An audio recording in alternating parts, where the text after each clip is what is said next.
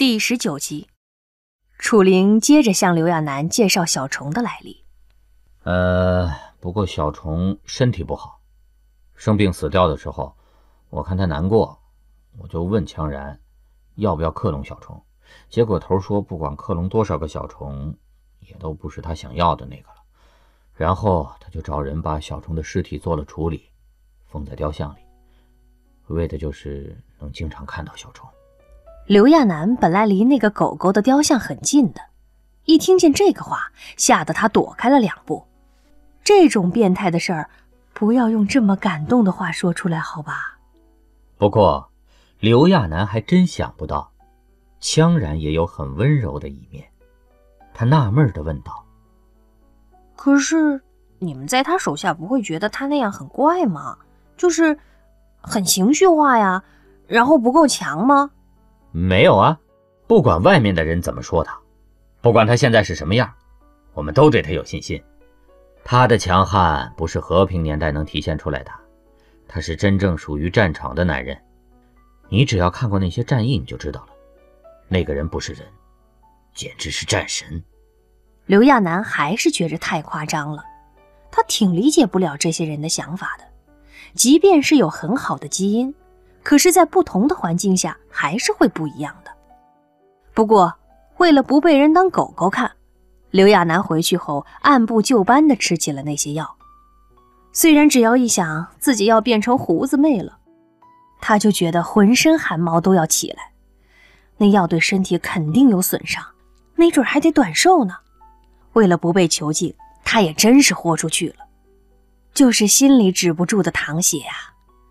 休息间歇，刘亚楠偶尔听到楚灵他们在说女人的时候，他就会觉得特别讽刺。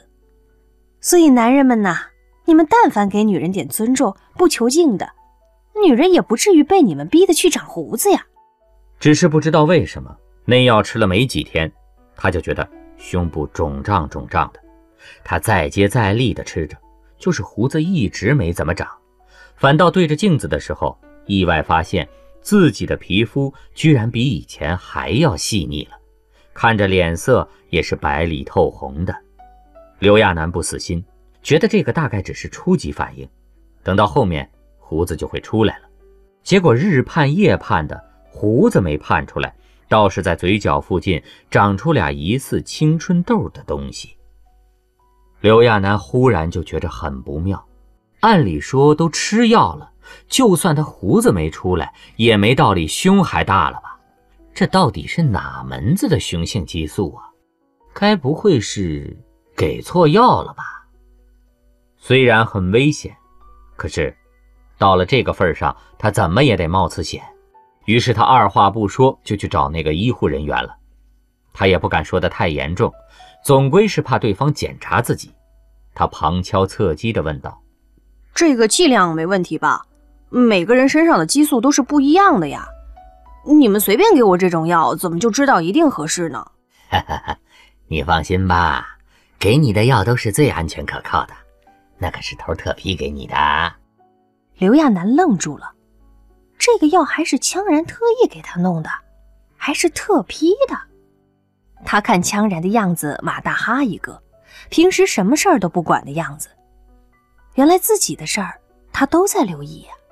那个医护人员看刘亚楠一脸懵懂的，还以为他在怀疑呢，忙解释道：“哎呀，你还有什么好担心的呀？这种药你随便去查查就知道了，绝对一点副作用都没有的。跟那些化学合成的药物相比，这种药只会把你体内的激素激活。”唯一的不妥，大概就是在初服药的时期会有一个波动，不过很快就会恢复正常了。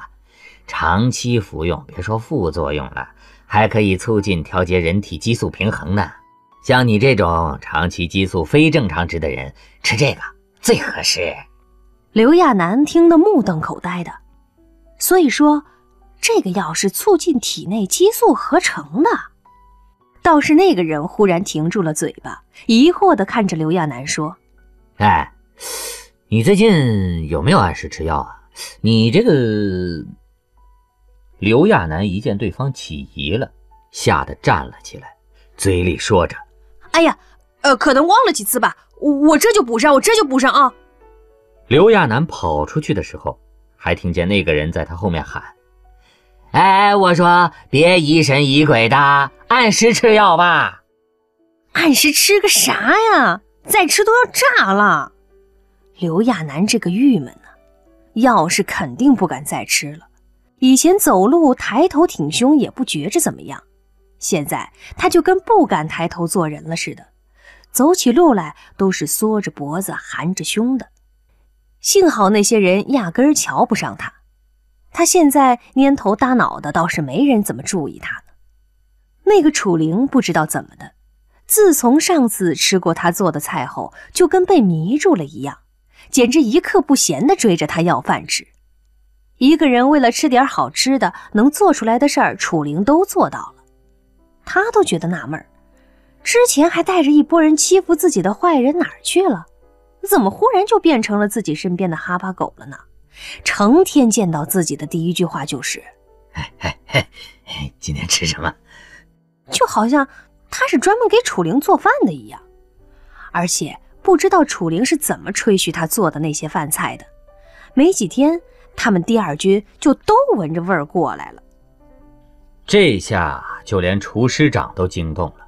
非要过来看看到底怎么回事。偶尔军长们找人开个小灶不算什么，可开小灶开到一半的人不过来吃饭，可就是大事了。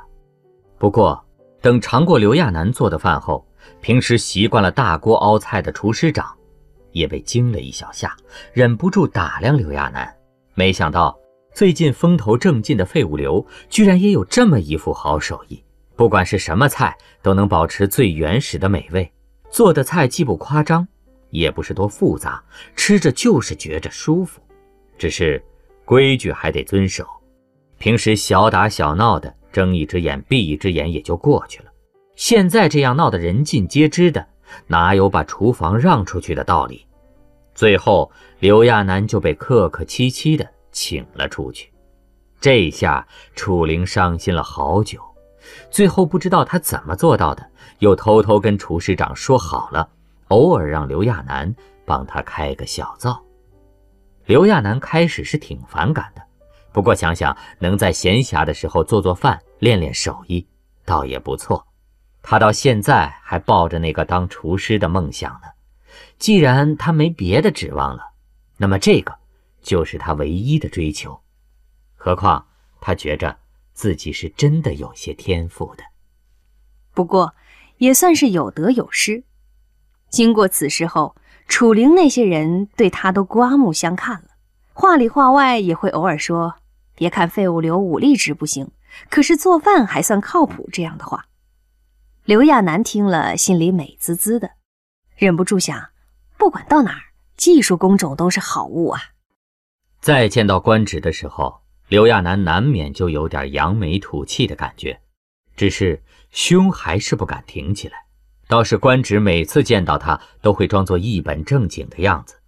刘亚楠发现这个官职还真有意思，满嘴的动员，一脸的热血，可其实肚子里都是算盘。那些躲避潜伏的技巧，他也在努力的自学着。就是那天。他正忙着学习潜伏技能呢，楚灵他们第二军的人就过来了，吵吵嚷嚷的，也不知道他们在闹什么呢。那兴高采烈的样子，就跟要过年一样。楚灵就跟跟刘亚楠多熟似的，刚过来就一把揽住了他的脖子，大笑着说：“哎，嘿嘿，你还磨蹭什么呀？再晚点，飞行器可都开走了。”刘亚楠一边躲着楚灵的胳膊，一边纳闷的问。什么飞行器啊？夏娃呀！你不去看夏娃了？楚灵一副见了鬼的样子，嘀咕着：“你们第一军的都有毛病是怎么的？多少男人做梦都想去看夏娃，想跟她亲密接触接触。就你们第一军的人正经？正经个屁呀！官职不是声称看那么丑的夏娃不如看他自己吗？” 不知是谁开玩笑的接了一句。结果很快有人嘘了一声，压低了声音说：“嘘，不要命了！官职最恶心，有人说她长得漂亮。”楚灵倒不怕那些，大着嗓门嚷了回去：“哼，第一军都是伪君子。”说完，楚灵就拽着刘亚楠往外走。刘亚楠被这么个没脑子的大力王拽到飞行器面前的时候，才弄明白是怎么回事。这还真是组团去看夏娃呀！就因为羌然跟当权派有协议，每个月可以单独去看一次夏娃，然后他人又很大方，把机会都跟大家分享了，所以现在他们每个月都可以单独去看夏娃，不限时的。刘亚楠眉头都要拧巴到一起了。那种东西看一次就够了吧？对他实在没什么纪念价值啊！楚灵他们也太神奇了，明明之前还拿水冲他，笑话他，可就因为吃了几顿他做的饭，就要跟他当好兄弟了。所以说，男人这种生物就是这样神奇。刘亚楠还没转过那道弯呢，这帮大老爷们已经一笑泯恩仇，还觉得那都是些小事儿、破事儿。真兄弟都得是打出来的。就这一路上可不怎么太平。刘亚楠发现，本来是乘坐飞行器的，不过一到富人区，飞行器就停下了。他们这些人明明什么武器都没带，可是飞行器门口还是有很多穿着制服的人等在那里，跟盯贼似的盯着他们。他们一行人上地面车的时候。那些穿制服的人还派了两个人前后盯着他们，生怕他们这波人乱来。刘亚楠纳闷的直瞅楚灵，楚灵倒是大大咧咧、不当回事的说：“这些人呐，就是事儿多，以为咱们闲呐，哪能次次打架呀？打又不能打中喽，每次只能把人打个半死，我容易吗？”刘亚楠这才明白怎么一回事儿，合着这波人都是挂上号的。怪不得这些政府人员如临大敌呢。不过在车上的时候，楚灵倒是给了刘亚楠一个电话，让他挂在耳朵上，说那个号码都是固定的，一人一个。那电话倒也不重，电话来的时候就会有提示音，问他接不接，要接就按一下，不接的话就按两下。据说在电脑上还可以设置很多其他的功能。车子刚驶出富人区。他忽然看见个很熟悉的影子在车外一闪而过，刘亚楠瞬间激动地从座位上站了起来，狂拍着窗户，对着外面大叫着：“田七，田七！”车里的人被他吓了一跳，刘亚楠身边的楚灵也被惊到了，赶紧叫车停下。很快，车子停了下来，他飞快地跑了出去，气喘吁吁地跑到小田七面前。他没想到会在这种地方看到小田七，只是两人都站在路边，这时候的太阳会把小田七晒坏的。他忙找了阴凉的地方，拉着小田七仔仔细细地打量起来。这个孩子之前脸上还有疤痕呢，现在看着倒是好了不少，只是人还是瘦瘦的。他刚才跑得太急了，喘气都还是急促的。刘亚楠站在田七面前，手掌撑着膝盖，大口呼吸着，脸上挂着开心的笑容，看着这个小家伙。田七的表情从来都是很淡的，不过见到他后，还是高兴的，眼睛都眯在了一起。只是，时间太紧迫了，车子还在等着他呢。刘亚楠也没来得及说什么，只匆匆地问了小田七近况，这才知道小田七。这是要去图书馆。小田七很懂事的，知道有车在等刘亚楠，就跟个小绅士一样同他说：“我很好的，你上车吧。”刘亚楠心疼的掐了掐小田七的肩膀，这孩子还是这么瘦。那，那我先走了。田七，你等我啊，我很快就回来的。刘亚楠犹豫了一下。其实他也不知道从羌然那里出来后自己能做什么。他是想做个厨师的，可在发生这些事后，他不知道自己还有没有机会进厨房。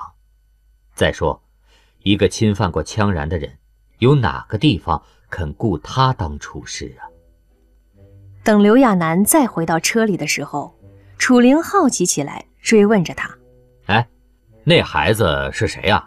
脸那么白，不是有病吧？是小田七，唉，很可怜的一个孩子，特别懂事儿，一个人孤零零的，现在在我朋友那儿住着呢，帮人打扫卫生，然后别人给他一口饭吃。可五妹他们那个地方毕竟不是个正经住所，再说五妹他们一直是瞒着妈妈桑的，要是让妈妈桑知道，小田七能不能住下还是个问题。他一想到这个，就皱起了眉头，眼神也是软软的，带着担心、挂念。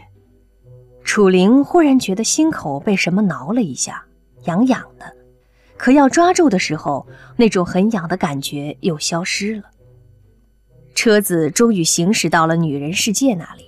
第二军的人下了车后，陆续找夏娃去了。夏娃依旧躺在那个玻璃棺里。刘亚楠发现，看管夏娃的那些护卫比上次他来的时候多了一倍，估计是防着这些人。结果就是这样，楚灵他们还是围着夏娃说了各种不堪入耳的话。刘亚楠真为男人这个物种丢脸。说这些话的小伙子们还个个精神的让人眼前一亮，这是怎么一种自毁不倦的精神呢？倒是不知道怎么的，在听了一会儿污言秽语后，刘亚楠忽然想起羌然来，脑子里下意识的想：如果是羌然呢？羌人来到这里的时候也这样吗？这么一想，他红着脸问了楚灵一句。楚灵回道：“哪能呢？”头那人很神的，虽然外面传的很难听，不过他对夏娃还真没什么兴趣。我听参谋部的那帮孙子说，头当年第一次见到夏娃的时候，在玻璃棺那儿待了好久，还自言自语的说了一句：“这种东西怎么能叫男人疯狂？”所以你没看头都不过来看吗？不过没准是他不懂那些呢，还不明白女人的好处。楚灵正说着。刘亚楠耳朵上的电话响了，他有点纳闷儿，他今天刚有的电话，这么快就有人找他了。不过电话一接通，他就什么都明白了，是羌然在找他。作为头儿来说，知道手下的电话不是再正常不过的吗？刘亚楠赶紧跟楚灵说了一声，就匆匆跑了出去。羌然派来的车已经到了。刘亚楠深吸口气，快速坐到车内。羌然刚才在电话里说要请他吃饭，他觉得怪怪的，而且羌然说只让刘亚楠一个人过去，他多少有点紧张，不明白这是怎么个意思。车子行驶得很平稳，没多会儿目的地就到了。不过，并不是刘亚楠以为的所谓的大酒店，也不是什么吃饭的地方，而是很大的一块空地。这个地方他以前见过的，就是羌然买下来后。一直空着的那块，后来被他植上了草坪。此时，刘亚楠下了车，就见草坪上东西已经都摆好了。羌然很随意地坐在野餐垫子上，嘴里叼着一根香烟。这是刘亚楠到这个世界以来第一次看到有人抽烟。他走进羌然的时候，更是闻到了香烟的味道。羌然跟炫耀似的。见他走近，还故意吐了一个烟圈。淡淡的烟雾散去，刘亚楠轻轻地咳嗽了两声，有些不满地蹙起了眉头。不过对着羌然，他什么都不敢说。幸好羌然很快就把烟掐灭了。他终于出了口长气，忍不住嘀咕了一句：“抽烟对身体不好的。”羌然没吭声。刘亚楠小心地看过去。就见他脸上表情淡淡的，也不知道是高兴还是不高兴。刘亚楠坐在野餐垫上，见羌然一直没吭声，就瞧了瞧野餐垫上摆的东西，都是很简单的材料，而且都是半成品，估计是在想着边吃边弄。刘亚楠倒是知道怎么做，他大概看了看，做到心中有数，然后开口询问羌然的意思。羌然依旧是那副好养活的样子，什么都吃。刘亚楠也就随着自己的心意搭配起来。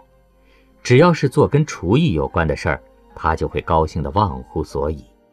他把刚刚夹好的刘氏三明治送到羌然面前，一脸期待地等着他品评。不过，羌然尝过后没说什么。过了好一会儿，羌然才说了一句无关的话：“你觉得？”这个地方浪费吗？啊！